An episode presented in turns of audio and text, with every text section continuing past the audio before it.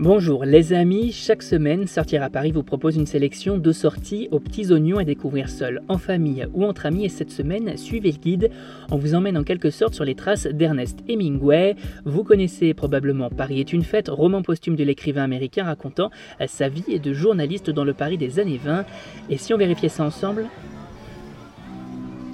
Paris est donc une fête cette semaine avec la fête de la nature qui se tient exceptionnellement cette année du 7 au 11 octobre 2020 euh, pour cette 14e édition. Prenez-en de la graine, oui oui on va se permettre ce mauvais jeu de mots, et filez donc découvrir les trésors de la biodiversité.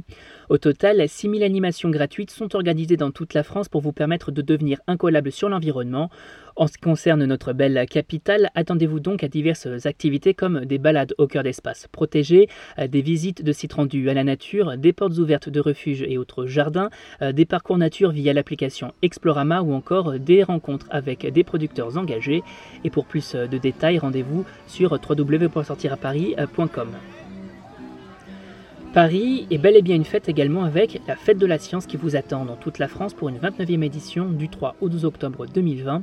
Et euh, si, tout comme nous, vous adorez les sciences, qu'elles soient physiques, mathématiques, naturelles, sociales ou autres, on vous donne rendez-vous pendant toute une semaine pour découvrir les diverses animations que proposent les lieux dédiés dans la capitale.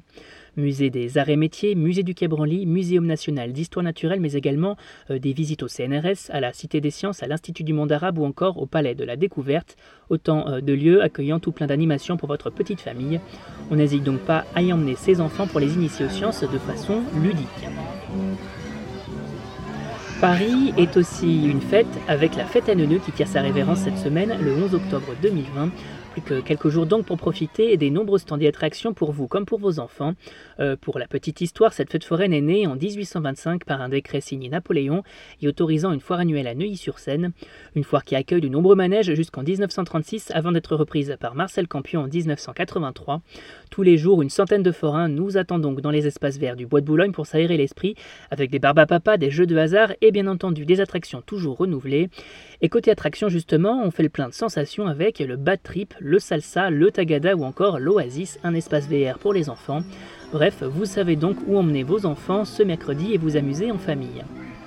Et enfin, Paris est une fête avec une exposition au musée du Luxembourg, Man et la mode jusqu'au 17 janvier 2021. Bon ok, celle-là elle est un peu tirée par les cheveux, mais le lien avec Hemingway n'est pas si lointain. Et pour cause, Man est un contemporain de l'auteur et le récit de ce dernier dans son roman posthume se déroule au même moment que les années parisiennes de l'artiste.